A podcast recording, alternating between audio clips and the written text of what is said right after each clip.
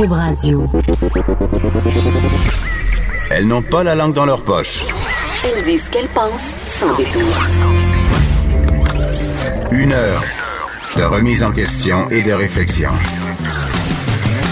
Geneviève Peterson. Vanessa Destinée. Les effrontés.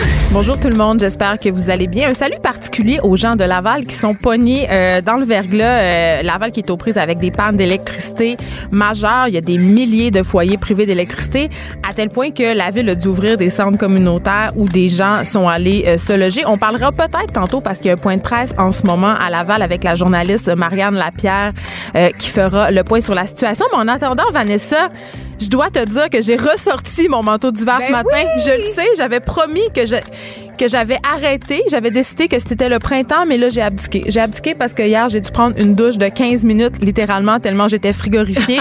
Et ça c'est pas bon pour la planète Vanessa Destinée. Non non non. pour Ta peau, Geneviève. Je le sais, je vais devenir encore plus molle. Même maintenant que tu fais de la télévision euh, au quotidien pour une semaine, Geneviève, j'ai une question pour toi. Oh non pas une question, je suis pas bonne. L'État euh, l'État d'Hawaï aux États-Unis se trouve dans quel continent? Euh, L'Afrique. Une autre question, Geneviève, parce que c'est tellement le fun. Lequel de ces pays n'est pas membre du Commonwealth? Le Canada, l'Inde, l'Australie ou les États-Unis? Hum, je dirais l'Australie. Je je suis fuckée hein, je suis pas bonne. Pas bonne. Non, c'est des questions de culture générale. Ben, c'est des questions que j'aurais certainement ratées euh, à Génie en herbe puisque j'étais la plus push, passe-moi l'expression. Et là, tu que tu as raté cette semaine? J'ai raté, au- j'ai raté. tricheur. Oui, mais j'ai découvert qu'il était le tricheur quand même. Je veux juste te le dire. Je suis la seule à l'avoir découvert. C'était Richard Martineau hier qui Ah, trichait. mais faut pas le dire, la semaine n'est pas finie. Ben non, mais il y a- c'est un Ah, tricheur à chaque jour. Et on d'accord, voit que tu écoutes le tricheur régulièrement, Vanessa. C'est à chaque jour. Préférée, je l'écoute. euh, en fait, tu sais l'expression binge watch, ça a Oui. été expli- ça a été inventé pour expliquer ma relation au tricheur, c'est que je me tape 12 épisodes dessus. On dirait que je te crois pas. Mais ceci dit, euh, oui, euh, je suis au tricheur cette semaine à TVA à 18h30 avec Sophie Durocher, euh, Vincent qui anime ici avec euh, Mario Dumont, Richard Martineau Donc et une gang de cubes. Ben non, il y a Mario Tessier aussi. Cube. Un, un élément, un élément perturbateur, mais il était très où? très drôle. T'étais pas là. Est-ce qu'il avait peur que je sois trop bonne, Geneviève? Ben sûrement, t'aurais été meilleure que moi pour vrai. Parce que mais, moi, je sais que les États-Unis ne sont pas membres du Commonwealth. mais c'est parce que t'as fait du génie en herbe à l'école. Moi, j'étais trop dro- Non, rejet. mais moi, j'étais trop droguée. Je pense que je me rappelle absolument de rien. Mais ceci dit, c'est vraiment stressant faire un quiz. Euh, Ben oui, bien sûr. J'ai raté des questions. euh, auxquelles je connaissais la réponse. Évidemment. Littéralement. Parce que, pour vrai, t'as un écran devant toi, les questions sont tellement longues. Puis, je, je pense que j'ai un léger TDAH. pour vrai, je comprenais rien. Et j'ai ça, je suis pas bonne dans les jeux. Je l'avais dit, en plus, à la base. Mais écoutez, c'est, écoutez-moi, c'est très, très drôle. Je suis ridicule et j'ai des très beaux outfits. C'est la seule très bien habillée et ta la seule peau chose. paraît bien. Ah oui. Évidemment, c'était avant euh, l'espèce de, de renversement de température qu'on a eu. Ça. Donc, euh, J'avais une très belle, j'ai une très belle peau. Euh, J'ai un teint merveilleux. J'adore les photos qui ont, qui ont choisi de toi, Geneviève. On dirait que j'étais une valise au banquier. Allez On voir ça sur ma page surtout Facebook. que tu vas voler le mari de quelqu'un. Ah non. T'as l'air d'une croqueuse de diamants. Non, non, non, ça va pour ça. Ça, ça va. Je, Non? vole- je vole pas le mari de personne. Parlons des récréations. Vanessa, parce que euh, on parle souvent ici euh, de la situation dans les écoles. Euh, même si t'as pas d'enfant, tu t'intéresses à ça, Vanessa, effectivement, Oui. parce que tu en auras un jour. Et la CAQ nous a promis mère et monde hein, à propos de l'éducation, à propos de bien des affaires par ailleurs. Et là, on est en train de se rendre compte que euh, ben ça sera peut-être pas si facile euh, de tenir toutes ces belles promesses-là, notamment au niveau des, des fameuses deux récréations de 20 minutes là, dans les écoles primaires. Euh, puis on a chialé tellement beaucoup à cette émission sur le fait que les enfants, ils en ont pas assez de période d'éducation physique, ils en ont pas assez de période de jeu. Puis on a même été jusqu'à dire dans notre temps. Ben oui. Tu sais, c'est vrai, dans notre temps, mais on, on jouait-tu tant que ça? Est-ce qu'il y en avait tant que ça, des Ben, périodes moi, de jeu? Moi, j'avais tout- l'impression qu'on était une heure dehors sur l'heure du midi. Pour vrai, on, on avait beaucoup, beaucoup de périodes où on pouvait s'épivarder, comme on dit en bon français. mais moi, j'avais vraiment deux récréations. Une le matin, une après, une l'après-midi. Et le midi, ben, il y avait une espèce de grosse récré pour ceux qui étaient au service de garde et ça. ceux qui venaient de la maison parce que j'étais à une école de quartier. Ouais. Et qui venaient, donc, il y avait une trentaine de minutes avant le son de la cloche pour jouer dehors. Mais je ne sais pas qu'est-ce qui a changé avec euh, la modernité, là, avec euh, l'école d'aujourd'hui, mais euh, je sais que, par exemple, à l'école que fréquentent mes enfants, euh, les enfants de première, deuxième et maternelle euh, ne se changent pas avant de faire de l'éducation physique parce qu'ils n'ont pas le temps. Oui, c'est ce qu'on me dit aussi. Parce Donc, que tu sais, Geneviève, il y a une espèce de manque de temps. Oui. travaille dans une école, il est professeur au primaire en quatrième année. Et ce qu'il me disait, c'est que le programme du gouvernement au niveau du cursus scolaire a été étoffé, ce qui fait en sorte que ça réduit le temps de pause. C'est qu'il y a plus de temps d'enseignement. Exactement. Et donc, littéralement, ben, habiller des enfants pour qu'ils aillent jouer dehors en salopette de neige, c'est très long. C'est un temps qu'on ne prend plus. Moi, je me rappelle de mon temps où est-ce qu'on allait à la récréation puis tout le monde remontait en haut. Tu sais, on avait un 10 minutes pour mettre nos vêtements, aller, jouer dehors pendant 15 minutes et revenir 10 minutes. Mais mon éducation en a souffert, tu vois. Je, je- je- je Et les faire sécher sur la porte du casier parce que tout était toujours tout C'est vrai. C'est encore Mais- quand nos parents venaient nous chercher à 4 heures. Mais c'est ça, tu sais, le Conseil de l'éducation a comme un peu euh, jeté un pavé dans la mare. Tu sais, sa présidente, Maryse Lassonde, a vraiment dit, euh, écoutez, là, c'est bien beau faire, euh, une, euh, vouloir avoir de récréation de 20 minutes, sauf que... euh, ça se pourra juste pas dans certaines écoles. Puis il y a plusieurs raisons pour ça. Euh, premièrement, euh, il y a la répartition du temps de surveillance entre le personnel. Qui dit récréation dit surveillance justement par les personnes du, ser- du service de garde, aussi par certains professeurs. Donc dans plusieurs écoles, ça veut dire une augmentation de la facture. Ça veut dire qu'on doit ajouter du monde. Ça veut dire qu'on doit demander à des professeurs qui feraient autre chose de surveiller pendant les Ils ont plus récréations. le temps de corriger. On se rappelle qu'on est déjà en pénurie de Ah, mais même professeurs, niveau- donc on n'a pas plus de bras pour surveiller durant les récréations. Mais même, mais c'est surtout les gens du service de garde qui Puis s'il y a plus d'heures, ben ça veut dire qu'on augmente justement la, facture des parents qui est déjà quand même assez élevée. Puis la facture de l'école. Il y a aussi la question des espaces. Il y a des, il y a des écoles qui ont tout simplement pas l'espace suffisant Ben pour non, il y a faire un trou dans la cour. puis on, on les oblige à marcher à genoux. Mais ça, c'est drôle. hein. Euh, Des fois, on, on- on voit ça avec nos yeux d'adultes. pendant les, ru- de- durant, dans les ruines, Geneviève, tout simplement. Non, mais attends, tu sais, j'allais dire, on a beaucoup ri des- de cette fameuse politique de plusieurs écoles euh, de la région de Montréal qui faisaient marcher les enfants à genoux parce que les cours étaient tellement glacés. Puis nous, avec nos yeux d'adultes, on voyait ça, tu sais, on trouvait ça épouvantable, abominable. Puis j'en ai parlé à ma fille, j'a- j'avais espoir qu'elle me dise que ça avait pas de bon sens. Puis mes deux filles m'ont dit, voyons, maman, tu capotes, c'est super le fun, on joue à des jeux. Moi, je trouvais ça moins le fun de voir l'usure sur leurs habits de neige, là, sur leurs genoux. Mais en tout cas, Ils sont, pon- sont pas trempes, sont déchirés. eux autres, ils voyaient pas ça comme le drame que, que moi je percevais. Tu sais, des fois, comme quoi, le- on n'a pas nécessairement la même perception. Puis, pour revenir euh, aux récréations de 20 minutes, il y a aussi la question du transport scolaire. Donc, euh, le transport scolaire qui est peu flexible. Euh, donc, ça aussi, ça vient comme un peu compliquer les affaires. Et euh, un, un truc qui, moi, m'a beaucoup dérangé parce que j'en parle souvent, c'est que ça peut retrancher du temps sur la fameuse période de dîner qui, on le sait, est déjà problématique dans plusieurs écoles. Il y a des élèves qui ont même pas le temps de manger, qui ont pas le temps de finir leur lunch parce qu'ils ont pas assez de temps. Il y a des élèves qui dînent dans, les leurs locaux de classe parce que l'espace est insuffisant euh, dans leurs écoles. Donc, ça vient encore euh, compromettre cette heure qui est assez importante. C'est l'heure où on passe à manger, où on passe à tisser des liens avec ses amis. Donc, euh, c'est pas nécessairement toutes les écoles qui sont favorables justement à ces mesures-là des deux récréations. Et je trouve ça dommage, tu parce que je me dis, si on voulait le faire, on pourrait. Si on voulait injecter, c'est encore ce fameux problème d'injection des fonds dans notre système d'éducation. Je veux dire, quand même, cette initiative-là, rappelons-le, ça vient quand même d'une étude qui a été faite sur la coalition du poids, euh, où on parlait justement des problèmes de poids chez les jeunes, de l'inactivité. C'est important. Ce problème-là, il va pas s'en aller par magie, là, puis de faire plus de périodes d'activité physique, plus de récréation, mais ça en est une solution. tu sais. Donc, je trouve ça dommage. Euh, Je suis absolument certaine que cette affaire-là, ça va tomber dans les cracks, puis que ça va pas s'appliquer, puis qu'on va pas le faire. Puis on va continuer à grossir. Puis on va tout être obèse. Ben, je veux dire, l'école, l'école n'est pas la seule responsable des maux du monde. Là. Euh, les parents ont aussi leur rôle à jouer euh, pour faire bouger leurs jeunes, parce qu'il y en a beaucoup des parents. Puis j'en suis là. Des fois, je me dis, ah, ils ont, ils ont été dehors à récréation, puis c'est correct, puis euh, qui passent du temps à Ils ont de jouer. euh, l'éducation physique, sauf que de moins en moins. ben, c'est ça, tu sais. Puis euh, en même temps, il y a des enfants aussi. euh, c'est pas les enfants qui ont les mêmes besoins euh, énergétiques. Mon fils, c'est vraiment. Puis là, je veux pas faire les garçons sont plus actifs que les filles, mais dans ma famille, euh, mon fils et ma, et ma fille du milieu sont vraiment, vraiment actifs, alors que ma plus grande fille, je- elle, est plus, elle est dans plus les livres un petit peu. Oui, c'est ça. Donc, mais mon fils, c'est sûr que ça va pas souffrir là, deux récréations euh, par jour. Il faut le faire bouger. Faut, les parents, il faut. C'est plate parce qu'il faut y mettre du nôtre. On a, on a déjà pas de temps. Fait intégrer l'activité sportive, c'est parce qu'il faut que tu y ailles. Il faut que tu, faut que tu sortes. Puis on est fatigué. Je comprends, mais c'est important de le faire. On est quand même. euh, les scientifiques tirent quand même la sonnette d'alarme, Vanessa, à savoir que la prochaine génération va vivre moins longtemps que la précédente. Oui, ben, on le sait que l'obésité, en fait, préoccupe particulièrement les, les euh, scientifiques au Ben, niveau de la même. jeunesse parce qu'évidemment, les statistiques nous démontrent que les jeunes sont de plus en plus gros, de moins en moins actifs aussi parce que c'est pas le fait d'être gros le problème, c'est le fait, c'est la sédentarité Exactement. qui accompagne les mauvaises Puis aussi notre, alimentation, on est dans une société qui prône entre guillemets euh, l'opulence alimentaire, c'est-à-dire que tout nous enjoint à consommer de la bouffe, à trop manger. Euh, on est dans une espèce d'ère épicurienne. Il y, a- ça aussi. Donc, je me dis, tout ça partir du même problème. Et puis, si on- injectait de l'argent, euh, ben, écoute, dans les écoles, il y a un manque criant, mais si on en injectait pour faire de la, de la fameuse éducation alimentaire, j'en reviens toujours là. Éducation alimentaire, montrer aux jeunes à cuisiner, pas à qu'est-ce qui est bien puis qu'est-ce qui est mal. Donnez-leur des outils pour qu'ils aient envie, pour qu'ils aient envie de s'alimenter, puis donnez-leur des outils pour qu'ils aient envie de bouger aussi. Donc, euh, voilà, je suis découragée un peu. Petit éditorial. Non, mais ça me décourage un peu parce que c'était une belle promesse de la CAQ. Je, je les aimais, là. Ah, à ce point-là, quand même. Ouais, je les aime quand même Ah, un il peu. faut là. pas oublier le reste, là. Ben, je l'oublie pas, mais ils ont des bonnes politiques euh, à certains égards, la CAQ, Vanessa. Je sais pas quand ils vont arrêter de s'en prendre aux immigrants. Peut-être que je vais pouvoir considérer l'autre côté, Attends. le bon côté de la carte. Je veux qu'on pas. revienne. Je veux qu'on revienne. Hier, on parlait de la manifestation contre Oui. la laïcité qui a eu lieu dimanche à Montréal. Et, qu'est-ce t'étais que là. j'avais dit, ben, t'étais là par hasard et on, on parlait hier à l'émission. Tu me disais, euh, je savais pas, mais cette manifestation-là a des liens avec euh, l'imam très controversé Adil Sharkawi et j'ai peur que ça soit repris. J'ai peur que ça joue contre ces personnes-là qui sont sorties manifester. Et Vanessa, malheureusement, tu avais raison. Ça a été repris. passé, ça, ça a été repris un peu partout. Donc, je rappelle, la manifestation de dimanche contre le projet de loi sur la laïcité était organisée notamment par Adil Sharkawi, qui est président du collectif québécois contre l'islamophobie.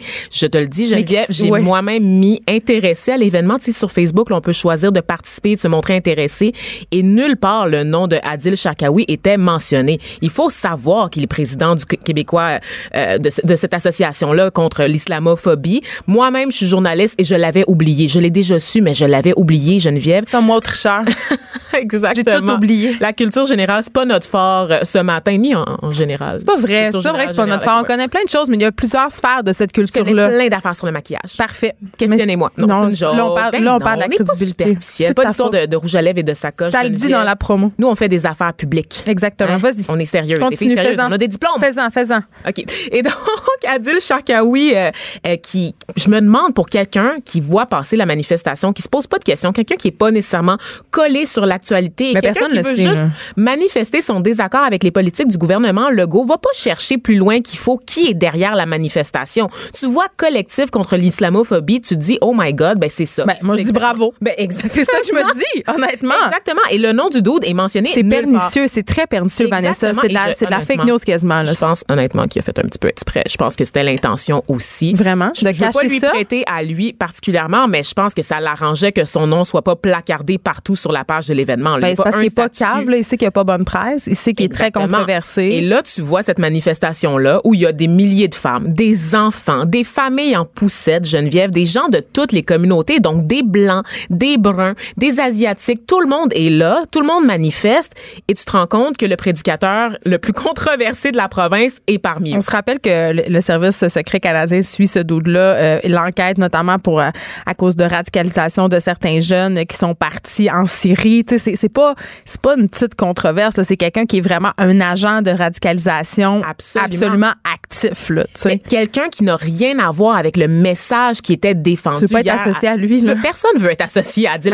Personne, littéralement, prend la décision de marcher aux côtés de Adil Sharkawi en tenant des banderoles. Et Et, crois-moi, Geneviève, les- qui n'était pas dans les premières rangées des manifestants. Là, les gens reprennent ça pour un peu Ben, en fait, il y a des salir la manifestation. Exactement. Il y a des chroniqueurs. Donc, il y a des gens qui rapportent, en fait, que c'était une manifestation d'intégristes, que voici une preuve de l'islamisation. Mais les gens Québec, savaient pas. Puisque les gens marchent derrière le prédicateur, tel un prophète, en fait, qui guide le troupeau Il de gens là? qui veulent islamiser le Québec. Est-ce Ben oui, qu'il était là? Il était là? Ben oui, il a, il a- il a- il a fait un discours, mais tu sais pas que c'est lui qui est à- Surprise, mais tu sais. pas qu'il est à la tête de la manifestation, Geneviève. Il fait un discours, beaucoup de personnes se succèdent au, micro. Tu le vois arriver sur le stage, t'es comme, ah non, pas lui. Tu peux pas contrôler Mais ça. Tu sais pas que c'est lui qui est derrière la manifestation. Et là, ce qui se passe en ce moment, c'est que des gens, des communautés Mais attends, Vanessa, je vais faire l'avocat du diable. Certaines personnes devaient le savoir quand même. Certaines, certaines organisations qui se sont associées à cette manifestation-là devaient le savoir qu'Adil Sharkawi était lié à, cette, à cet événement-là. Là, Mais je c'est pas, pas, lui qui porte le mouvement de l'islamophobie contre l'en- l'islamophobie, de l'incarner, de le personnifier par ce dude-là. Et oui, je vais continuer à dire dude-là en parlant de ce monsieur, OK?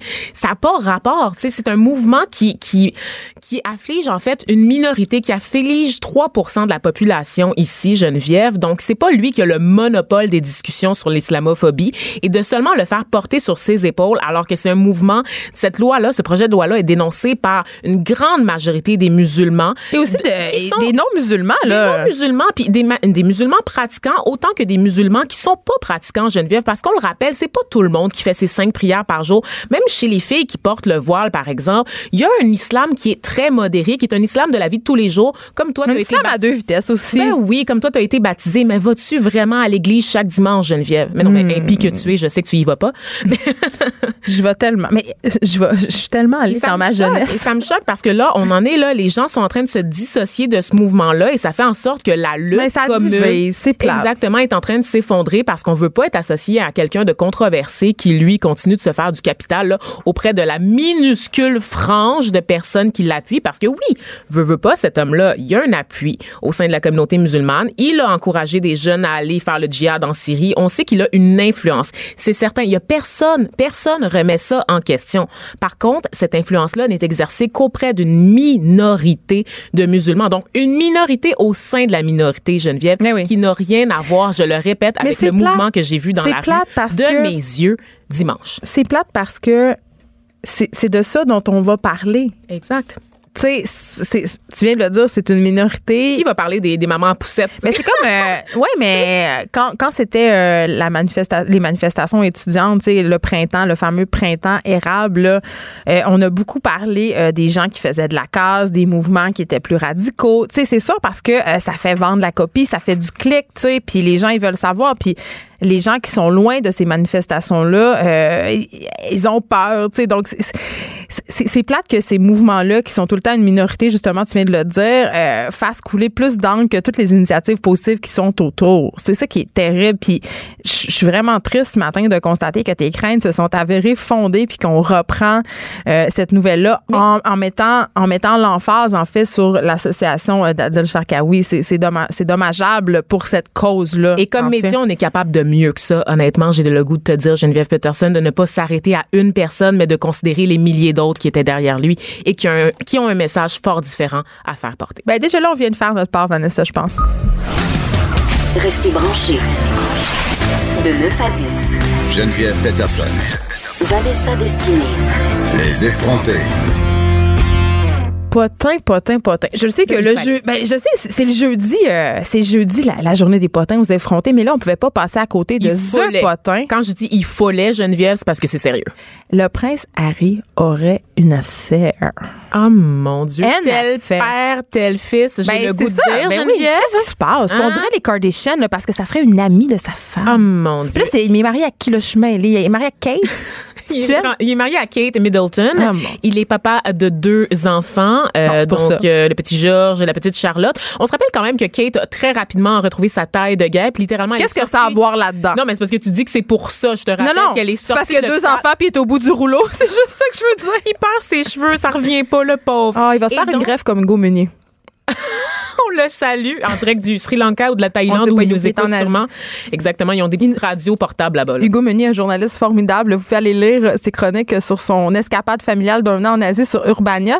Et euh, je veux juste te dire, Vanessa, qu'il m'écrit régulièrement. Il nous écoute en podcast. Ah, c'est-tu vrai? Donc, on se lance des fleurs. Fait que là, dans le fond, en ce moment, il y a une grève de cheveux, mais comme ils ont des poux en Thaïlande, il va les reperdre, ces Je cheveux. sais pas, je comprends rien. Mais Ça là, on parlait du prince Harry. Oui, on, parlait de calvitie, Geneviève. là. Ben, c'est pour ça, ça m'a fait penser à Hugo. On salue Hugo, encore une fois. Et donc, cette femme, cette nouvelle flamme, Geneviève, euh, pourrait, euh, s'appellerait Rose Anbury. Elle a un nom de maîtresse. Déjà là, ça, ça part mal. OK. Elle s'appelle Rose comme littéralement toutes les Anglaises, Geneviève. Je vois rien de choquant là-dedans. Rose ou Lily, là, c'est pas mal, euh, c'est pas mal gagnant quand t'es anglaise. Donc, il y a des rumeurs concernant l'infidélité du prince qui ont envahi, euh, le prince, on rappelle, qui est le premier à la succession du trône après son père. C'est pas le deuxième. Non, William, c'est le plus vieux des deux. C'est celui qui a toujours été plate. C'est celui qui est comme sérieux. Oui, mais il est prince, là. Ça lui donne quand même une petite longueur d'avance. Oui, mais ouais, mais on sait que Harry a toujours été un peu plus funky. Mais moi, j'aime ça. Je l'aime, Harry. roux, là, Ah, je l'aime. ça, avec les Mais qui palettes conduit recollées. des avions dans les deux, là? Qui qui est dans l'armée? C'est Harry, hein? C'est Harry. Ah oui, Harry. On l'aime, on l'aime, on l'aime. C'est lui qui sort avec euh, la mulâtre. C'est parfait. On l'aime. euh, Blacks don't crack. on Once you go black, you never go back.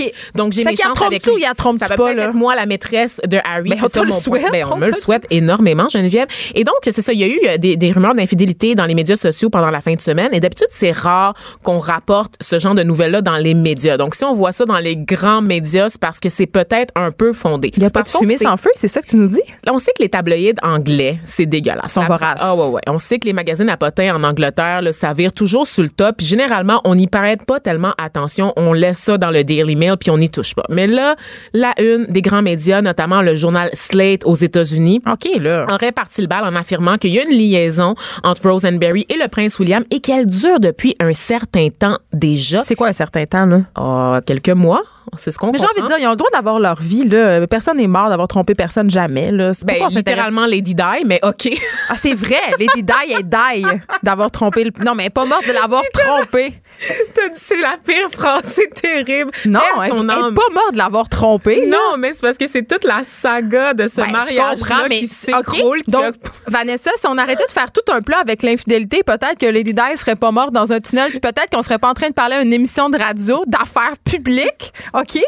je te- je De, te- de cette possible c'est notre chef d'État, c'est notre futur chef d'État, Qu'est-ce donc que c'est des affaires Hey, publiques. dans qui se trempe, Excusez-moi, dans qui se pardon. trempe le- le- notre futur chef d'État? On s'en un peu de respect pour la couronne, pas Geneviève. ça, mais on s'en qu'on est dans une qui radio qui avec adore qui. ici la monarchie, n'est-ce pas? Ben, je sais pas, là. Moi, j'aime ça pour garder les rats, mais. à On aime qui? ça quand on écoute Game of Thrones, mais quand ça se passe pour de vrai, on, on, on prête plus attention. Non, mais qui couche avec qui, ça discrédite en rien sa compétence. Moi, c'est. Quelle compétence? Il est prince, il a rien fait de sa vie. Je il est pas compétent dans rien, pantoute. Mais quand on accuse des hommes politiques d'avoir des maîtresses ou qu'on. Tu sais, je- ben, who cares? Pour vrai, qu'est-ce que ça nous fait? Je- moi, je comprends pas ça. C'est ce qui va achever la reine Elisabeth. Moi, je suis convaincue. Mais ça, ça serait une bonne affaire. Non! Ah, OK. Bon. On l'a vu immortel. Fait que, y a trompe-tu ou y a trompe-tu pas, finalement? Ben, Parce que là, fait- je voudrais passer à un autre sujet sérieux. Ben moi, ben moi non, là, Ok. je lâcherai pas le morceau Geneviève. En fait, je vais mener l'enquête carrément. Et si honnêtement nos boss qui nous écoutent pouvaient débloquer des ressources pour m'envoyer en Des Angleterre, oui, absolument, euh, pour aller euh, Bon. faire le. Là, Vanessa, t'es mêlée, là. Harry est avec? Meghan Markle, pas Kate euh, Middleton, OK? C'est une pro de la, monarchie qui vient de m'écrire sur Facebook pour me dire ça. J'ai jamais dit le contraire. J'ai dit que William était en couple avec Kate Middleton et que c'était le plus compliqué. plate des deux. Harry est avec la mulâtre Meghan Markle, qui Bon. est américaine et qui est divorcée. C'est qu'elle a mal compris la pro de la monarchie. C'est ça que tu me dis, notre J'ai auditoire été mal retard. citée, J'ai été mal citée. bon, en tout cas, bref. En tout cas. En tout cas. Ce qu'on sait sur Rose Anbury, à part que c'était l'amie de Kate Middleton, Geneviève, c'est qu'elle est âgée de 34 ans. Elle a un mari plus vieux qu'elle de 23 ans, Bon, Geneviève. bon, ben Oh, là, tout mon Dieu, je parlais de, croque- de croqueuse de diamants en début d'émission, en faisant référence à toi, bien sûr. Eh bien, eh bien que voici. Elle a été mannequin, Geneviève, pour Ah, c'est les pires, c'est les. Management, la même boîte qui engageait Kate Moss. Tout est dans tout. Tout est dans tout. c'est sûr. C'est- de l'inceste. C'est de l'inceste. Encore une fois, dans la marge. Est-ce que tu veux savoir d'autres affaires? Hmm, oui, vas-y. Sa grand-mère était une amie proche de la reine Elisabeth. Moi, je pense qu'elle convoite le trône de l'Angleterre depuis très longtemps. La prochaine affaire qu'on va savoir, c'est qu'elle empoisonne à petit feu quelqu'un.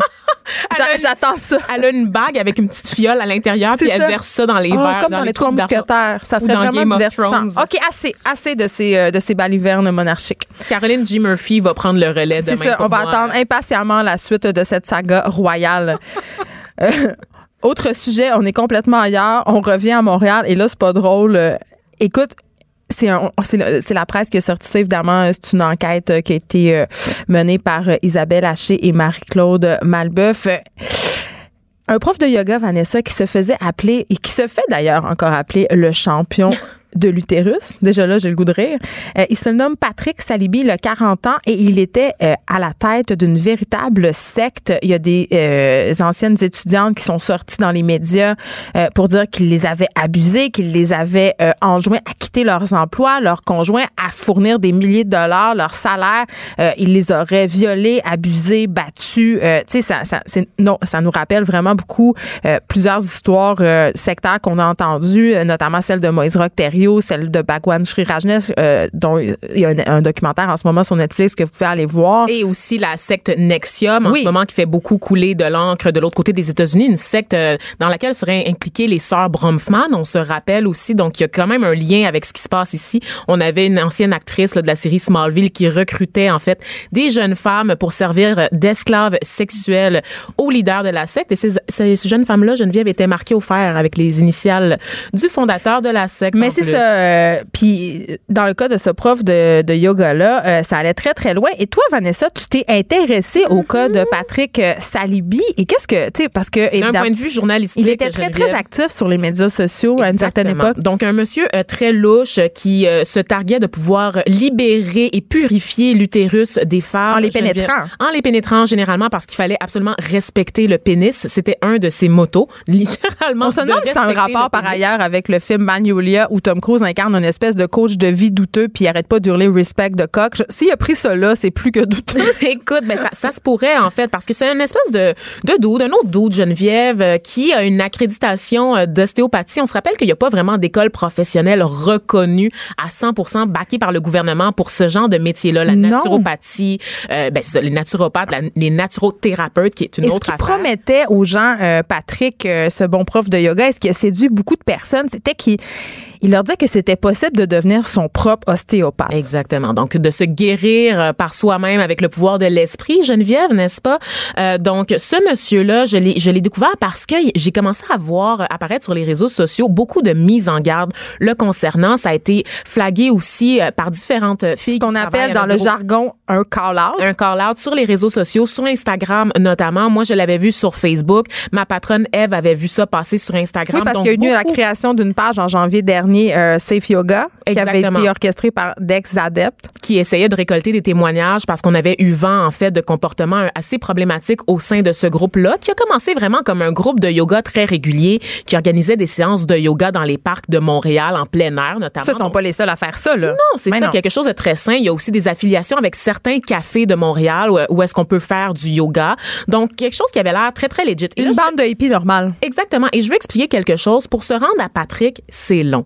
D'accord? Donc, ce monsieur-là, il y avait plusieurs professeurs sous lui qui dirigeaient les étudiantes slash patientes. parce Puis ça que coûtait ça. beaucoup d'argent, se Ça rendre à Patrick aussi, n'est-ce pas, Vanessa? Exactement. Donc, littéralement, il y avait des promotions. C'était des paliers que tu devais grimper. Des Un peu à la, à la manière des de la scientologie où on doit gravir les échelons en payant tout le temps plus, plus, plus d'argent parce que et en étant de plus en plus dévoué à la cause aussi, Oui. Geneviève, parce qu'on demande littéralement de changer un mode de vie pour correspondre à la philosophie. Oui, donc de lâcher ce- son emploi. Et euh, Patrick Salby offrait des formations euh, allant jusqu'à 2000 dollars pour 48 heures. C'est complètement fou. Il Là. enjoignait aussi euh, ses ex étudiante slash patiente parce que moi ça me fait toujours rire. T'es étudiante mais t'es aussi patiente de ce monsieur là de C'est un beau quitter- conflit d'intérêts, de mettons. quitter leur mari parce que le couple était un outil d'asservissement de la femme n'est-ce pas Geneviève? Donc de quitter leur mari de ne, ne vouer que leur admiration à lui. Le- leur enjoignait aussi de devenir végétalienne. Donc c'était vraiment pour la purification mais on s'entend qu'on le rendu là c'est un Oui, il y avait, il y avait une espèce de contrat là, qui liait ce, ce gars-là à ses adeptes, justement, tu viens de le dire, euh, le végétalisme, mais aussi interdiction d'avaler du café, de l'alcool,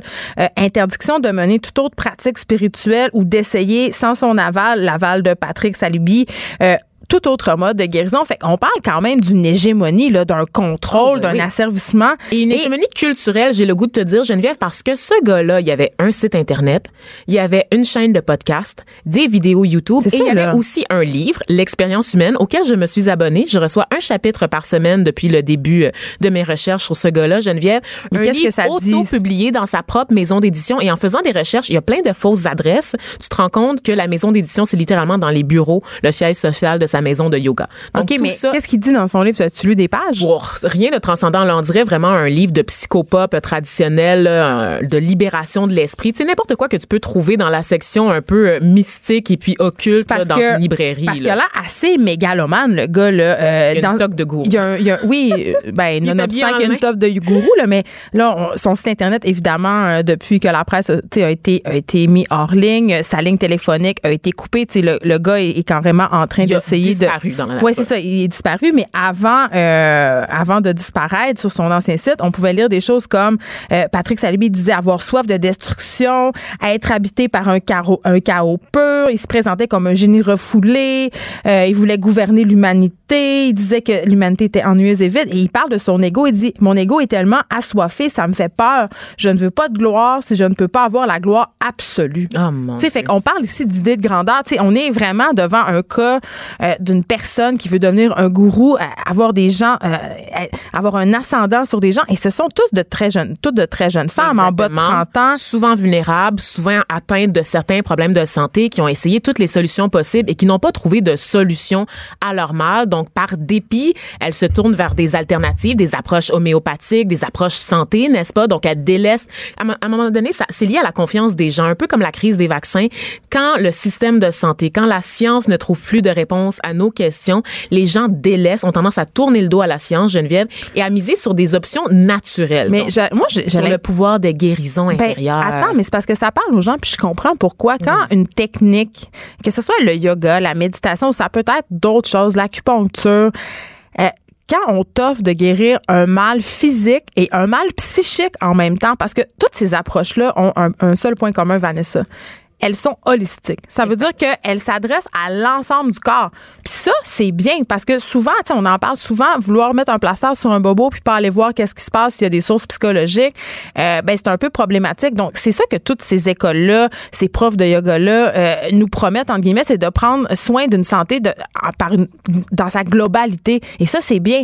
Sauf que ça peut donner lieu à des dérives. Puis quand tu vas là, quand tu t'assois là devant une personne qui fait figure d'autorité, tu as l'impression justement, euh, dans toute notre pensée qu'on a par rapport au yoga, qui a suivi des formations, que c'est un être spirituellement Des supérieur à Des toi. formations très douteuses, je tiens à le préciser. Oui, mais quand Geneviève, tu c'est t'assois là- difficile de vérifier Ben, quand tu quand t'assois, Vanessa, dans un centre de yoga, tu prends pour acquis que la personne devant toi a des formations. Puis là, je sais qu'en ce moment, il y a un- une espèce de, euh, de, de scandale dans le petit monde du yoga montréalais parce que n'importe qui peut aller faire une formation et devenir prof. Mais J'attends que le gouvernement ça. intervienne au même titre qu'il a intervenu avec les psychothérapeutes. Maintenant, Ben, c'est les psychologues seulement qui peuvent donner de la psychothérapie. Tout le monde de la massothérapie, Geneviève, l'ostéopathie, euh, quoi d'autre, toutes ces affaires-là. c'est en- facile d'abuser des gens parce que j'allais dire, quand tu t'assois là parce que tu as un problème, tu te mets à faire du yoga, tu te mets dans une position de vulnérabilité, tu t'ouvres, veux, veux pas. Et là, c'est dangereux. Il y a des personnes mal intentionnées qui peuvent profiter de toi. euh, les coachs de vie, toute cette, cette espèce de mode-là, en fait, de gens qui te disent comment vivre ta vie sans avoir une formation adéquate pour le faire, moi, ça me fait capoter. et ces gens-là, ils vendent souvent des choses en plus. à des prix exorbitants. C'est ça. C'est des que- solutions miracles à des problèmes qui n'existent pas vraiment ou qui sont, qui sont qui peuvent être réglés gratuitement par le système de santé euh, qu'on a. Tu sais qu'au départ, le yoga, euh, dans les années 70, euh, quand c'est arrivé en Occident, c'était très mal vu de faire payer pour des classes de yoga. Il y a Absolument. encore des professeurs à Montréal qui sont très mal à l'aise avec le fait euh, que certains professeurs soient rémunérés pour leur classe. Il y a des cours de yoga gratuits parce Ça que c'est dans la philosophie. Ben, c'est une industrie de milliards de dollars maintenant. Le yoga, euh, ça a été euh, popularisé, bien entendu, par les célébrités. Tu sais, on, on, on, pense inévitablement aux Beatles dans les années 70, mais après ça, euh, Gwyneth Paltrow. Il y a beaucoup, beaucoup, beaucoup de célébrités qui font la, la, la promotion euh, du yoga. Du rendu- bouddhisme, c'est pas du tout la même chose. C'est on- rendu un projet entrepreneurial. on a fait, on, une non, mais école on a fait un beau, tu sais. métil- on a fait un beau melting pot avec tout ça. Et là, la mode s'en est mêlée. On a des brands comme Lululemon, Lolé, euh, qui font leur chou gras euh, de cette mode de yoga-là. Donc, c'est une industrie absolument incroyable. Et ce gars-là euh, a profité de cet engouement-là, de la volonté des gens aussi qui, on vit tous une espèce de vie folle. On vit à 100 000 à l'heure. On est écœurés. Fait qu'il a profité de, de des filles qui allaient s'asseoir là, probablement écœurées, plus capables, pour profiter d'elles, de leur naïveté, de leur désir aussi de, de devenir un meilleur être humain. Oui, et il en a profité pour les violer, pour les abuser, pour les frauder. C'est dégueulasse. Parlons-en de ces filles-là, Geneviève, parce que j'ai réussi à parler à quelques, quelques-unes d'entre elles, dont une qui était passée par ses cours, par ses classes, qui a décidé d'ouvrir sa propre école pour enseigner sa technique. Ce que Cette fille-là, ce qu'elle me décrivait, c'était une relation de pouvoir, une relation d'intimidation. Gourou, où elle était gourou régulièrement humiliée par cet homme-là, OK, qui lui disait qu'elle faisait un mauvais travail sur elle-même, puis elle cherchait tellement à lui plaire, Geneviève. Elle, elle, elle m'a dit qu'elle a jamais été victime d'actes de violence, mais tout est dans le fait de rabaisser la personne, de l'amener à ce qu'elle se sente moins que rien, en fait. Et beaucoup de ces filles-là, j'ai tenté, euh, Geneviève, de leur parler, de récolter des témoignages pour en faire un texte, moi aussi. Beaucoup avaient peur de parler. Et on les avaient comprend. peur des représailles, Geneviève, parce qu'il y a une culture du silence. Il y a une, une culture de terreur que cet homme-là avait réussi à instaurer auprès de femmes particulièrement vulnérables en les coupant de tout. Tu as parlé de la scientologie tout à l'heure. C'est un peu ça. La scientologie, ce que ça fait, c'est qu'on coupe tous les liens Oui, c'est avec que- les gens qui ne sont C'est pas qu'on membres de la invalide toutes les autres références. Donc, c'est un dossier qu'on va continuer à suivre. Et d'ailleurs, Oui. on pourra continuer à le suivre demain euh, dans la presse. Il y aura la suite de cette enquête-là. Yoga, une expansion anarchique. On s'arrête un instant. Il y a Thomas Levac après la pause. Pas d'histoire de sacoche puis de rouge à lèvres. Front, des idées, du crâne. Les effronter. Pour ceux qui attendent euh, des nouvelles de notre journaliste Marianne Lapierre, qui est au point de presse à Laval euh, concernant la situation de verglas, euh, elle est toujours euh, au point de presse. Donc, euh, ça sera plus tard sur notre programmation. Vous pourrez l'entendre à Cube dans une autre émission. Mais là, on a Thomas Levac. Thomas, il était, il est excité. Il fait déjà, il a déjà tapé sur le micro. Tu sais que c'est le seul règlement. Cesse de taper sur le micro Moi, tout le temps. c'est le- il faut tout le temps que je fasse l'inverse de ce qu'on me dit. On donne sais. un règlement, puis C'est ça, il arrête pas. Il tape, il tape sur le micro. Là, euh, on- je te voyais pendant qu'on parlait de, des, des possibles euh, rumeurs, ben pas des possibles rumeurs, des rumeurs euh, d'infidélité à propos du prince Harry. Tu jubilais le bord de la fenêtre du, du Oui, parce que j'espère qu'ils se trompent. Parce Il que parle aigu. ces gens-là ont pas de job. Ils ont juste ça à faire, faire des orgies puis se tromper. Faut bien qu'ils remplissent leur journée. Ben. C'est, je suis convaincu que la journée, pourquoi ils couchent ensemble, un, ils se connaissent, ils se connaissent tous. Deux, qu'est-ce que tu fais dans une journée? Tu peux pas tout le temps jouer avec tes chiens puis dépenser l'argent de. Mais ils font aussi de l'équitation, je pense. Oh, mais ils font des parties de chasse, ils prennent le thé, ils essayent des robes, des chapeaux. Non. Tout ce que tu viens de nommer, c'est environ 3h30. Il reste Une partie de 21h. chasse, ça peut durer longtemps, Thomas. Je pense que t'as pas chassé souvent dans ta vie pour dire ça, là. Oui. Hey, tu, faut que tu, faut que tu t'embarques sur le cheval. Parce que les autres, ils font de la chasse à court. C'est incroyable avec des chiens qui hurlent dans les, dans la contrée anglaise. J'ai tout ce pas que tu me écouté dis- dans ton habit, je pense. Tout ce que tu me décris, j'ai envie de coucher avec ma servante. J'ai, c'est tellement Mais plus tu fun. couches à la serv- avec la servante à la fin de la journée quand tu reviens euh, de ta partie de chasse, Ah. les bottes pleines de boue. Je comprends. Là, tu prends une douche, elle t'apporte ta serviette et là, bing, bang, boom, Je paf. Parce que moi, la seule raison pourquoi je trompe pas ma blonde, c'est que j'ai pas l'énergie. J'ai, je travaille, j'ai pas le temps d'avoir une maîtresse ou des amantes. C'est trop d'énergie. Non, mais faut, ça, ça veut dire, oui, parce que quand on a une autre relation, par-dessus notre relation, faut, faut entretenir cette relation-là, puis tu sais, tu déçois déjà assez ta blonde de même. Tu Voilà. pas, Je peux pas, tu peux pas avoir une autre femme à décevoir, ça serait trop, là. je peux pas me faire soupirer par deux femmes différentes. Mais c'est clair, parce que les maîtresses, c'est high maintenance, là. J'imagine. Ben oui, c'est sûr que oui, là. Parce que j'imagine, je le sais pas, mais j'imagine quand même que. Tu sais, au début, t'as pas d'attente. Puis là, si tu continues à, à te voir, là, tu, tu crées une relation. Mhm. C'est une vraie relation. Donc là, t'as as deux filles qui chialent que t'es jamais là, que tu travailles tout le temps. C'est ça qui se passe. Puis tu peux plus travailler parce que t'as deux relations. Donc, C'est, pas bon pour une carrière. C'est ça que tu nous dis. C'est terrible. Faites pas ça. Je pense qu'arrêtez de tromper vos épouses et vos époux Mais pour des raisons penses- euh, néolibérales. Est-ce que t'es comme. Ben, est-ce que tu penses comme moi que c'est pas de nos affaires? Parce que moi, quand non, je vois ça que- je trouve passer. que ces gens-là. Ces gens-là. Oui, c'est ces gens-là. Ces les- je pense que les rois et les reines, c'est ces gens-là. Ces gens-là, leur seul rôle dans la société, c'est qu'on parle d'eux autres. Ils n'apportent rien à notre société. C'est des marionnettes. Fait que si on OK, parle on comme personnes. On, on sort du roi puis des reines. Quand, Ah, mais on quand on met... euh, moi, moi j'ai Ah, un gros que- malaise ah, mais quand en on... ce moment, c'est les rois et les reines. Les autres, ça nous regarde Je pas. mais- Le roi et la reine, si. On aime ça, c'est nos Kardashians. Ben oui, c'est nos Kar- Même, même, je crois même que les Kardashians, c'est nos rois et nos reines. Les Kardashians, Ben, c'est des monarques. ben, les, vedettes, c'est la nouvelle royauté. Là. Je dirais pas les vedettes, mais je pense que les gens que leur seul, tout ce qu'ils apportent à la société, c'est d'être connus, puis on parle d'eux, comme les Kardashians, comme les influenceurs. Je crois que c'est euh, légitime qu'on parle de leur On s'entend que ça vient tout de Versailles parce que Versailles, c'est la première télé-réalité, à mon sens. C'est vrai, c'est Pour- très juste. Pour ceux qui le savent pas, OK, euh, Louis XIV avait construit Versailles dans un seul et même but. Ah, Un seul but, pardon, c'était que le peuple puisse venir le voir Mhm. vivre. Donc, tout était pensé en conséquence, c'est-à-dire que tu pouvais assister littéralement au lever du roi. Mhm.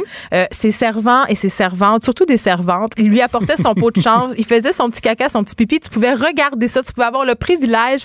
Donc, c'est vraiment regarder aussi. rien. C'est vraiment la, la première télé-réalité et un truc vraiment intéressant. C'est Love Story 1. ben oui, c'est zéro. C'est Versailles. c'est zéro. Euh, Il y a un escalier à Versailles euh, qui a été construit par un architecte. J'ai oublié son nom, mais il y a quelque chose de très intéressant avec cet escalier-là. Et là, je m'en, tu sais pas où je m'en vais, Thomas, mais ça a rapport avec l'infidélité. Génial. C'est qu'il y avait un seul endroit où tu pouvais voir qui montait et qui descendait en même temps dans cet escalier-là parce que c'était conçu pour pas que personne se croise. Et sais-tu qu'est-ce qu'on voyait?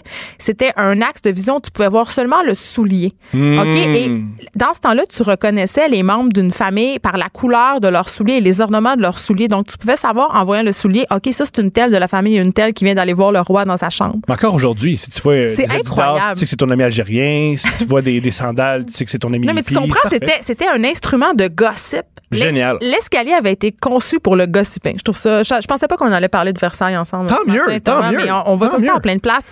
Et un autre de tes sujets favoris, ce sont les sectes. J'adore les sectes. Je trouve ça. Pourquoi t'adores les sectes? Est-ce que t'as envie de boire du coulé d'empoisonné? Ben, non, heureusement. Mais ce que j'aime des sectes, c'est un, c'est. C'est tout le temps pareil. C'est des affaires de sexe. Toujours, tout ça commence, ça. ça commence toujours par l'important, c'est le bonheur, le soleil, l'unité. Puis après 3-4 mois, le gars du secte, il fait hey, en passant, il faut que je fasse l'amour à vos épouses. Je donne une petite claque la gueule. J'ai besoin d'argent. C'est tout le temps la même, même, même, même, même affaire. Faut que je fasse l'amour à vos épouses, puis il faut que vous me donniez votre argent. Mais Et ce que j'aime aussi, c'est quand le gars il fait Ouais, là, tu fais l'amour à ma femme, OK? Je peux te faire l'amour à ta femme? Ouais, non, ça marche pas de même. Le- Parce qu'il y a juste un soleil, pénis qui est pas. magique. Voilà, c'est le seul pénis magique. Mais je trouve ça. euh, Pourquoi les gens embarquent là-dedans, tu penses? J'ai plusieurs. ben, je crois que c'est on quand on est perdu dans la vie. Moi, Tu sais, on regarde ça de l'extérieur, là, la fille qui est morte cuite dans son sac de couchage. Là, tu fais qui, qui un c'est matin quoi ces soirs-là Peux-tu me l'expliquer? c'est dans les cantons de l'Est ou en, ou en, ouais, en Estrie. Euh, c'est une fille qui est allée faire une espèce de sweat extrême, là, c'est-à-dire euh, elle, s'est- elle s'est fait emballer dans une saran wrap puis dans un sac de, de couchage, puis elle est littéralement morte cuite. Et ça, c'était une fille qui organisait ça chez eux, des espèces de massages extrêmes, de sweat extrême. Puis tu te dis, quelle personne s'allonge dans un sleeping bag, euh, Moi. se fait en- enrouler de... Non, je pense pas. Moi. Tu, tu trouves pas ça dangereux? Moi, je- je- c'est ça que... Puis vu de l'extérieur, tu dis, ben voyons donc, j'aurais jamais fait ça. Mais justement, peut-être que oui. que Pour euh, pour avoir- comment quand je suis malheureux puis j'ai de la peine, je veux tout le temps Parce que quelqu'un t'as pas de sauve. maîtresse. Oui, non. mais quand je suis malheureux, je veux que quelqu'un me sauve. Ouais. C'est la solution facile. C'est la solution facile. C'est aussi la, la même raison pourquoi on vote pour des dictateurs. Je trouve que la, la, la raison pourquoi. Y a, y a du Quoi? fa- il y a- oui, là, je crois que le fascisme et les sectes, c'est le même phénomène. Ben, c'est ça que- participe du même processus mental. Je veux me faire protéger par un homme fort. On aime vraiment, vraiment, vraiment ça que j'ai pas de repères, je suis confus, j'ai peur. Un homme fort va me dire quoi faire, puis ça va bien Ah, mais ça, c'est l'éducation féminine, Thomas. Qu'est-ce que tu faisais par là? Ben, c'est comme ça qu'on est élevés, nous, les filles. On, on nous raconte des contes de fées où on va rencontrer un chevalier qui va nous sauver, être fort, puis décider tout à notre place. C'est super, c'est tellement rassurant. Voilà, puis je pense que ça euh, et les hommes et chez les femmes, on a ça. Fait que je comprends quand il y a toujours des histoires de hey, il y avait un gars super gigobo qui a donné le premier et fin. Oui, il donne des orgasmes à des femmes qui en ont jamais eu. Il y a un doigt magique. Il y a un doigt magique, ça, il se masturbe même pas. Lui, il leur donne des orgasmes. Puis là, mais quand t'as des orgasmes, tu vires un peu fou. Puis là, il dit, hey, en passant, euh, contre ton orgasme, j'aimerais ça que tu lâches ton mari. Puis tu fais, ben oui, je vais lâcher mon esti de mari laid qui est pas capable de manger comme du monde. Toi, tu me donnes des orgasmes. Je vais te donner de l'argent, let's go. Et la glissade com- commence. C'est quelque chose de complètement normal à mes yeux. Horrible, mais normal et explicable. C'est triste. Mais là, t'étais pas venu nous parler de ça. Non, non, mais. venu nous parler de quoi? Je suis venu nous parler d'un, d'un- mon sujet favori, c'est-à-dire les chicanes sur des niaiseries. Ah, mais ça, j'aime ça. Génial. Il y a quelques semaines, il y a un jeune garçon de 19 ans qui s'appelle Lil Nas X, un artiste, qui a mis sur Internet une chanson qui s'appelle euh, Old Time Road, qui est une chanson country. J'adore le country. Voilà, il a une fait passion incroyable pour le country. Mais tu- oui, que parle-moi ça un peu. Tu, tu, qu'est-ce que t'aimes du country? Qu'est-ce que Mais je trouve que Dolly Parton, c'est la reine de tout. Je sais pas, je la trouve merveilleuse. Je trouve que c'est un personnage incroyable. Euh, c'est, elle a un apport à la culture musicale américaine. Je veux dire, tout ça. gigantesque Mais on, on a tendance à être condescendant là, avec le country, puis on trouve ça quétaine. Pourtant, tout le folk, ça vient de là. Sais, Je veux dire, puis ça, c'est très à la mode. Le folk, mon Dieu, la- le bluegrass, tout le monde aime donc ça. Mais le country, ah, le country, c'est quétaine. Moi, j'aime Guylaine Tanguy, je juste le dire. Mais le country, c'est même au, puis aux États-Unis en Amérique du Nord, c'est super, euh, super populaire. Ben, aux États-Unis, oui, mais chez les, ici, mettons, chez les jeunes personnes, euh, il y a les hipsters quand même qui, sont, qui ont un petit, un petit Ben, je peux country. comprendre pourquoi le country, ça peut être euh, mal vu, parce que c'est une, une musique Musique raciste, premièrement. Premièrement, c'est une musique raciste, puis c'est une musique qui exclut, c'est- le, le sujet de ma chronique. Ce qui s'est produit avec le jeune homme, Lil Nas X, il a fait une chanson country qui s'appelle Old Time Road, et c'est un jeune noir qui aime le country, qui décide de faire une Ah, chanson. mais ça, ça se peut pas, ça. C'est ce qui s'est produit, c'est que Eh sa oui. chanson est devenue virale, c'est devenu un phénomène. Et euh, j'aimerais qu'on l'écoute un peu, la- les premières 20 secondes, pour vous donner un- une idée de la chanson. C'est du cas, c'est une chanson extrêmement normale, country. C'est un début, comme on, en- on entend à la radio. Yeah, I'm gonna take my horse to the old town road. Ça, c'est la chanson. Et cette chanson a explosé sur Internet tellement qu'il s'est fait signer par la maison de disques Columbia. Mais lui, on le connaissait pas, là. Il sort de C'est un nulle part, YouTuber. C'est un YouTuber. Ah, pas encore un de YouTuber est puis un- célèbre. Ben, il y a du talent. Le gars a fait une chanson. Sa première chanson est devenue virale. là, il y a du hip-hop là-dedans, pis tout. Oui.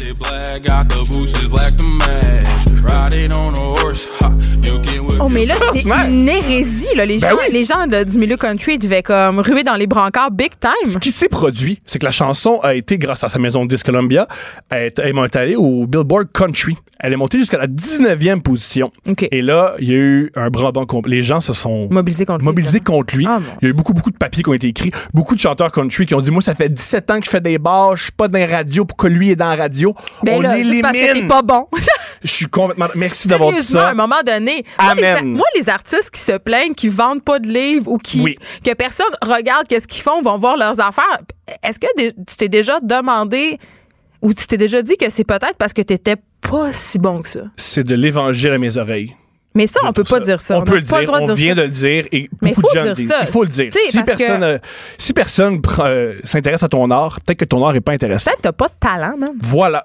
En tout cas. Alors, il a été retiré des ondes. Il a été retiré, de- il, a, il a été retiré du Billboard Country. Il a été retiré. On l'a enlevé. On, le Billboard euh, a dit c'est notre erreur, c'est pas du country. Et Mais oui, c'est pas du country. je suis complètement d'accord. Et un homme est à la. Un homme. La est- définition même du country, c'est ça. Je et veux dire. et sais-tu qui pense comme toi? Qui? Billy Ray Cyrus, le père de Miley Cyrus, est Ah, allé ben à sa là. défense. Ah, ben là, et vendredi est-ce que un point commun avec Miley Cyrus tellement. Tout à fait. Et il a fait un remix qui est devenu viral lui aussi. C'est J'aimerais ça d'écouter la tune de Monsieur. On dirait le combat des cliffs. Yeah, I'm gonna take my horse to the old C'est le père de. Miley. I'm gonna ride till I Avec can't son banjo. Oui. I'm gonna take my horse to the old town road. I'm gonna ride till I can't no more. Alors, la tune a explosé. Hey, ça, on- on- ici, on parle de toute qu'une mise en abîme, là, Thomas. Ben oui. C'est incroyable. Moi, je trouve que c'est Je extraordinaire. suis belle en ce moment. J'aime qu'on Continue, le continue protège. à, à- à me raconter tout ça. Euh, oh oui, euh, petite, euh, petite note, la chanson. Moi, ce que- ce que- un, euh, la, la, la chanson maintenant est rendue 15e au top 200 pop Ben au là, complet. elle va tout éclater, j'adore. Elle risque de détrôner Ariana Grande dans les prochaines Euh, semaines. Ben ça, c'est une bonne populaire. nouvelle parce que je suis plus capable. Je comprends. Et euh, ce que je trouve gé- génial dans, dans tout ça, c'est que le country, tu parles du banjo, que c'était un instrument. Le country, c'est avant tout un art noir. Ben oui. C'est Le, le- Peu, le- pe- peu de personnes le savent, Ouais. malheureusement. le banjo, c'est un instrument qui vient des esclaves. À l'époque, c'était un instrument qui était joué par les esclaves noirs, qui était en plus, euh, qui était approprié par les blancs.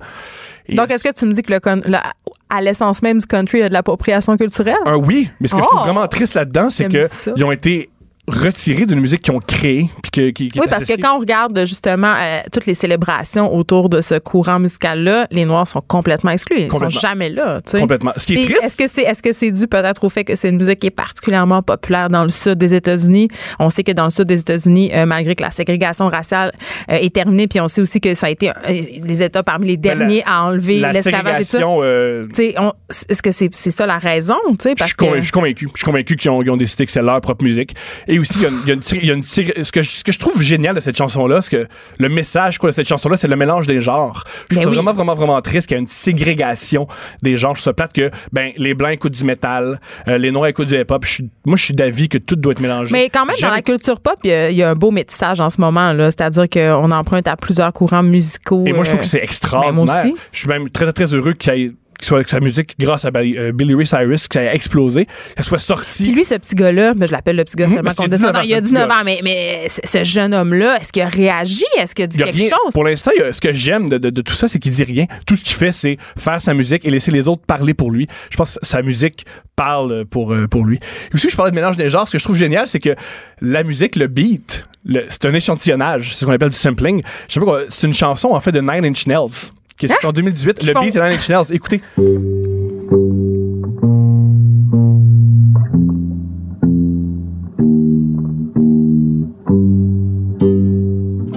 C'est le beat. C'est vrai. Il a échantillonné une toune industrielle métal. Mais le country utilise beaucoup ça. Tu sais, on pense notamment à John Cash qui a fait beaucoup, beaucoup de reprises, euh, dont des reprises de Nine Mhm. Hurt, qui- oui, qui- qui est une des, à mon sens, meilleures chansons au monde. Ne l'écoutez pas si vous êtes déprimé. Je sais que euh, Trent Reznor, le gars de Nine Nine c'est un gars qui disait que depuis que Johnny Cash a repris sa chanson, il peut plus la rejouer. Il l'a- se l'a approprié. Ben, c'est parce que c'est. Je, je veux pas dire. Ben, je pense que c'est meilleur. Oui, je suis complètement d'accord. Ben, une fois, je parlais à mon ami Safia Nolin qui disait quand tu fais une ça se place bien dans une conversation. Est-ce que t'es bien habillé quand tu es parlé? Super bien. Moi, j'adore Ben, comment ça s'habille. écoute, est-ce Je que trouve ça, moi en passant, je trouve ça super punk et cool. euh, porter un t-shirt de Monsieur Boulet à, la 10. Je trouve ça extraordinaire. Je trouve ça bien Jerry. punk. Jerry Boulet. Oui, on l'adore. Et euh, elle me disait que quand tu prends une reprise, elle doit être meilleure parce que tu peux juste l'améliorer. Si Elle a d'ailleurs la reprise de Safia Nolin, euh, sa reprise de Loadé comme un gun d'Éric Lapointe. Pour vrai? Oui. Je- là, je vais faire une grande confession ici. Oui. OK? J'ai tellement écouté l'album de reprise de Safia Nolin et Loadé comme un gun en particulier parce que je trouvais ça excellent que ça me fait aimer la chanson Loadé comme un gun d'Éric Lapointe que j'écoute maintenant sans ironie. C'est bon, hein? C'est incroyable. Ça sonne comme une tonne de briques. Là, je me sens comme une fille euh, La, la qui- grande force de Safia, c'est sa guitare. Puis que- comment elle, joue, la, la- comment elle a, elle a changé les accords de guitare, c'est extraordinaire.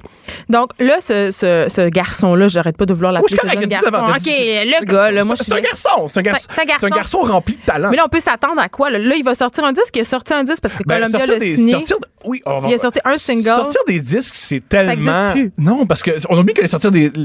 L'idée de l'album, c'est les Beatles qui ont créé ça. Parce qu'avant les Beatles, c'était juste maintenant, des. c'est les EP, puis si on sort des chansons. pas- avant, c'était ça. L'album, le, le culte de l'album, ça a juste duré 30 ans. C'est depuis les Beatles qui, ont- qui faisaient des albums. Tout le monde voulait imiter les Beatles. Puis on s'intéressait à l'objet. Maintenant, l'objet, c'est l'objet. vraiment... Moi, je parle pas d'objet, je parle de faire 13 chansons. L'idée Ouais. de faire 13 chansons puis les, les vendre, c'est totalement nouveau. Et c'est dépassé. Et dans les années 50, 60, c'était, les gens faisaient pas d'albums. Mais est-ce qu'il y a des gens qui achètent encore des disques? Moi, je me pose souvent la question. Sans doute. Mais je pense que. Notre recherchiste Thomas, euh, il me fait un signe que lui achète des disques, puis je comprends pas pourquoi. Mais moi, je suis d'avis que Je peux comprendre que tu peux acheter un produit. euh, Lydia Kepinski a fait un disque objet, c'est-à-dire Mhm. qu'il y a un livre, tu sais, il y a, il il y un intérêt, mais acheter un disque où il y a juste un CD avec des chansons, je comprends pas. Quand Moi, je comprends. Pourquoi tu comprends? Ça dépend. Ça, ça dépend Comprends que- pas, sois comme moi. Non, mais ça dépend ce que l'artiste fait. Si l'artiste veut juste seulement S'il y a une faire. valeur ajoutée, ouais. Pas de valeur ajoutée, c'est il y a des gens qui sont vraiment bons pour faire des albums concept, faire 13 chansons qui, ont, qui vont ensemble. Il y en a d'autres que leur force, c'est faire hey, moi de temps en temps, je te une- lance une tune, Une bonne ouais. aime-la. Va me voir en concert, voici ça. Je trouve, ce que j'aime euh, maintenant, c'est que tu peux choisir. Si tu fais des albums, tu fais des albums. Si tu fais une tune de temps Ben, en temps, tu fais une de temps en temps. Je, je trouve dommage que, tu sais, on dit souvent des One It Wonder, mais il y a rien de mal à faire une chanson qui Ben fait le tour du monde. Pourquoi? C'est mieux te- faire une bonne chanson qu'un album, un- une carrière complète de mauvaises chansons. Là, ici, on nommera Ouais. pas de nom. Merci, Thomas Levac. C'est toujours un plaisir euh, quand tu viens nous voir. On passe d'un sujet à l'autre. C'est vraiment le fun. Cube Radio.